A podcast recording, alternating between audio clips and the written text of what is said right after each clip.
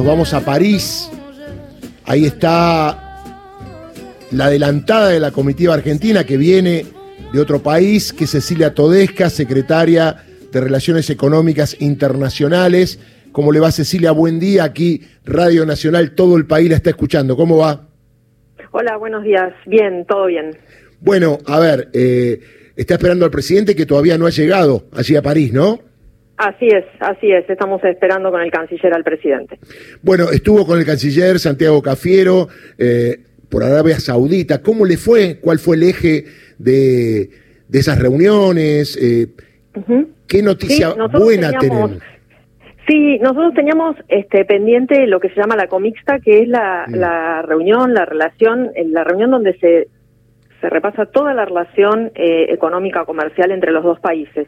Y planeamos este viaje y la verdad que fue, fue un gran día de trabajo porque tuvimos reuniones con el canciller, tuvimos reuniones con el ministro de Economía, con el ministro de Ambiente, Agua y Agricultura, que es nuestra contraparte en la comixta, y con el ministro de Comercio.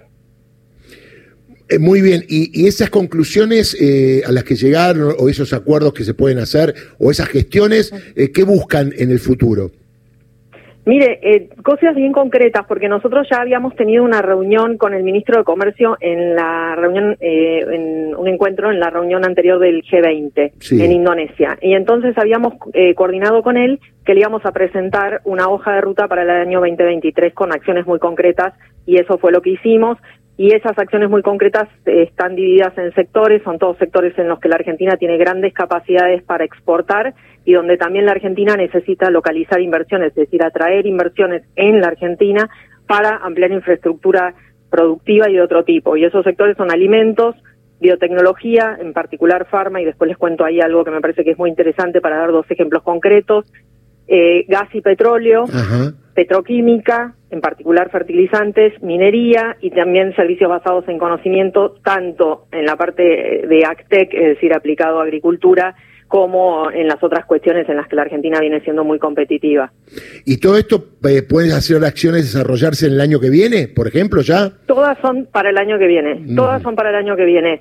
Eh, tenemos eh, participación de empresas argentinas en ferias que ya identificamos en Arabia Saudita, muy Bien. vinculadas a alimentos.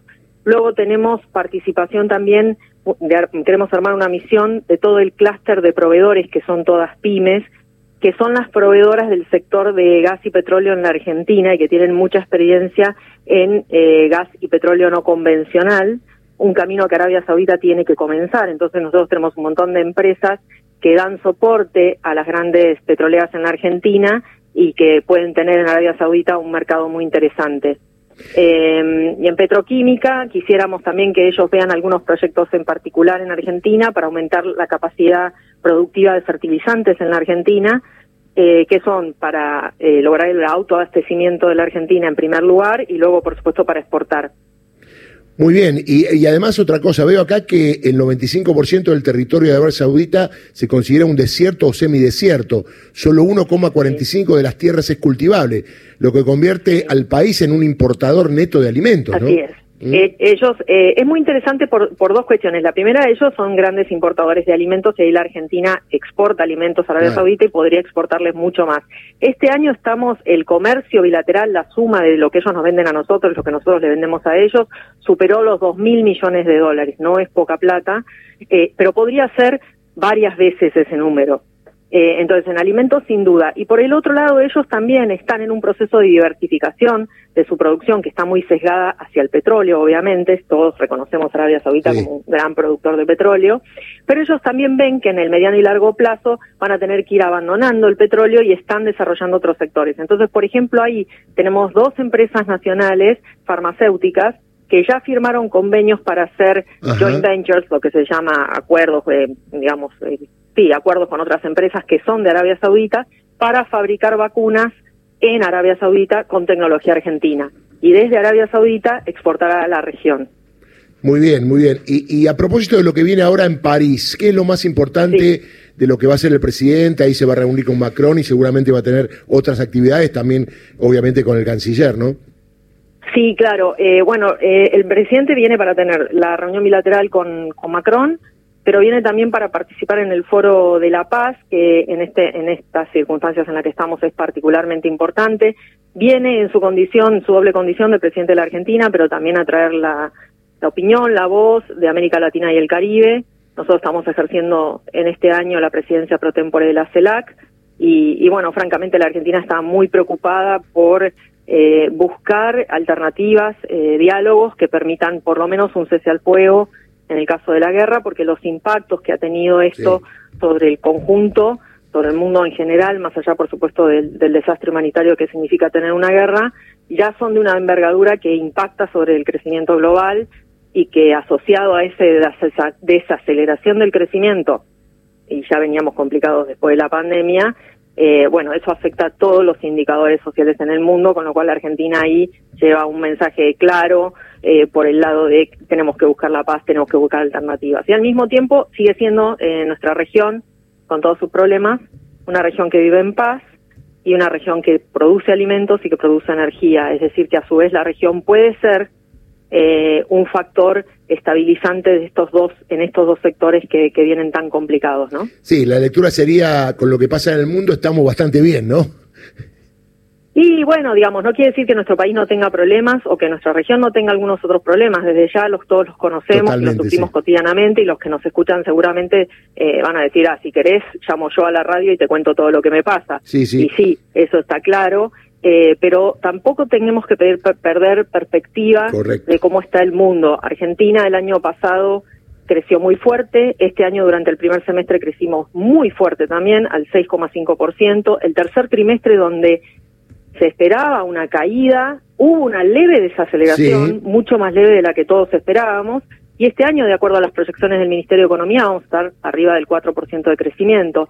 Dos años consecutivos de crecimiento es algo que no tenemos desde el año 2010-2011. Claro, a eso me refería. Eh, eh, estamos hablando con Cecilia. creciese, perdón, sí, perdón, ya me embalé. No, lo que quería decirle es que me refería a eso, que hay países que en esta situación no crecen. Y la Argentina sí está ah, creciendo a nivel mundial. Por eso decía que estamos mucho, mucho mejor que otros países, aunque obviamente la situación social está complicada.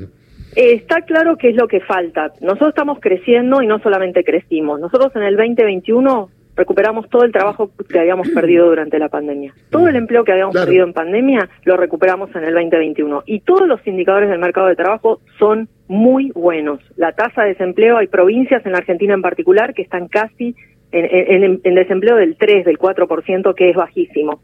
Tenemos una tasa de actividad y tasa de empleo de mujeres que es récord histórico.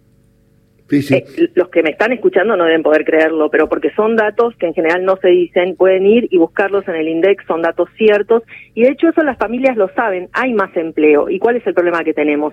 Hay más empleo, pero los salarios no alcanzan, porque los salarios estuvieron muy golpeados durante la gestión anterior, y en esta aceleración que nosotros tuvimos de la inflación es muy difícil ganarle a una, a una inflación que se acelera. Es decir, que nosotros tenemos bien claro que el desafío es que los salarios le ganen a la inflación, definitivamente. Esto quiere decir que la inflación empiece a ceder y que todos los acuerdos paritarios le vayan entonces recuperando el salario a las familias. Es decir, las familias necesitaban más trabajo y mejores ingresos. Tienen más trabajo, les falta que los ingresos se recuperen, eh, como siempre hemos dicho desde el inicio de nuestra gestión. La tasa de inversión en la Argentina también es récord histórico, 22,3 del PIB. Nunca antes, desde 1993, la tasa de inversión tocó esos números. Tuvimos en 2011 un número muy similar y en 2017 los únicos dos puntos en la serie parecidos a este que tenemos y este es levemente superior. Entonces, ¿está todo mal? No, no está todo mal. Las exportaciones también han sido muy buenas. Hubo efecto precio, Claro, o sea, nosotros exportamos alimentos, cereales y eso hubo un aumento muy fuerte de los precios, pero también vemos un aumento en las cantidades y es muy importante porque estamos importando, exportando más cantidades de manufacturas de origen industrial. Eh, así que no está todo mal, está claro lo que falta, está claro que el desafío es fuerte, eh, pero me parece que también se ve que cuando uno le pone ahínco a las políticas que van en sentido de la política industrial, eh, entendida en un sentido amplio, ¿no? Y de los servicios asociados, incluyendo al campo, por supuesto, eh, y hace foco ahí en la producción y en el empleo, tenés buenos resultados. En un mundo muy adverso y con nuestras propias dificultades, ¿verdad?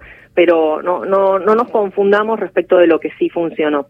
Está muy bien. Eh, una reflexión por ahí, si usted quiere, política, pero tiene consecuencias económicas.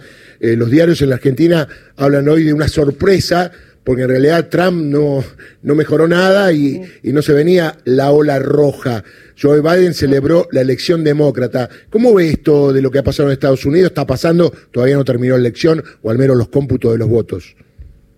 No, yo quiero ser bien cuidadosa porque veo que los procesos eh, electorales de cada país tienen sus, sus cuestiones, sus elementos y nosotros en todo caso somos súper respetuosos de lo que todo cada uno de los pueblos en, el globo este, elige, ¿no? Para que se los gobierne. Pero es la apuesta por la democracia muy importante que las que las elecciones sean tranquilas, que no haya disturbios y problemas, que la gente pueda manifestarse, votar, votar pensando en lo que tiene y todo lo que le falta eh, y bueno, nosotros creemos que en esta, la pospandemia y en esta circunstancia de guerra, el eh, hemisferio, eh, las Américas y en particular América Latina y el Caribe, tienen una agenda muy interesante para desarrollar, que es esta, es la agenda de la producción y del trabajo. Tenemos recursos naturales, pero no solo tenemos recursos naturales, tenemos mucha gente joven, mucha gente capacitada, mucha gente que no se pudo capacitar aún, pero que se puede capacitar. Eh, sabemos hacer muchas cosas eh, entonces, la verdad es que se abre una oportunidad, que es volver a pensar en términos de la política industrial, la política científico-tecnológica, y la Argentina en ese sentido ha hecho mucho, ha planteado un plan hasta 2030 en materia de política industrial, un plan en ciencia y tecnología hasta 2030, con una distribución del gasto en ciencia y tecnología en todo el territorio nacional. Entonces, me parece que estamos como bien enfocados en un contexto eh, internacional muy desafiante. Complicado, claro. Por momentos muy angustiante y también con nuestros propios problemas, con el desafío de, la inflación. Eh, pero insisto, creo que hay que mirarlo, mm, hay que mirar todo en conjunto. Mm. Eh, los que nos escuchan también saben que hay más trabajo. Insisto, también sienten que hoy no pueden con sus ingresos familiares eh, estar tan bien como estaban en 2014-2015. Cecilia ha sido muy amable. Así, Por favor. Se embaló, se embaló. Me encantó que se haya embalado. me embalé. Les mando un abrazo a todos. Muchas gracias por atendernos. Es Cecilia Todesca, secretaria de Relaciones Económicas en París, esperando al presidente Alberto Fernández. Que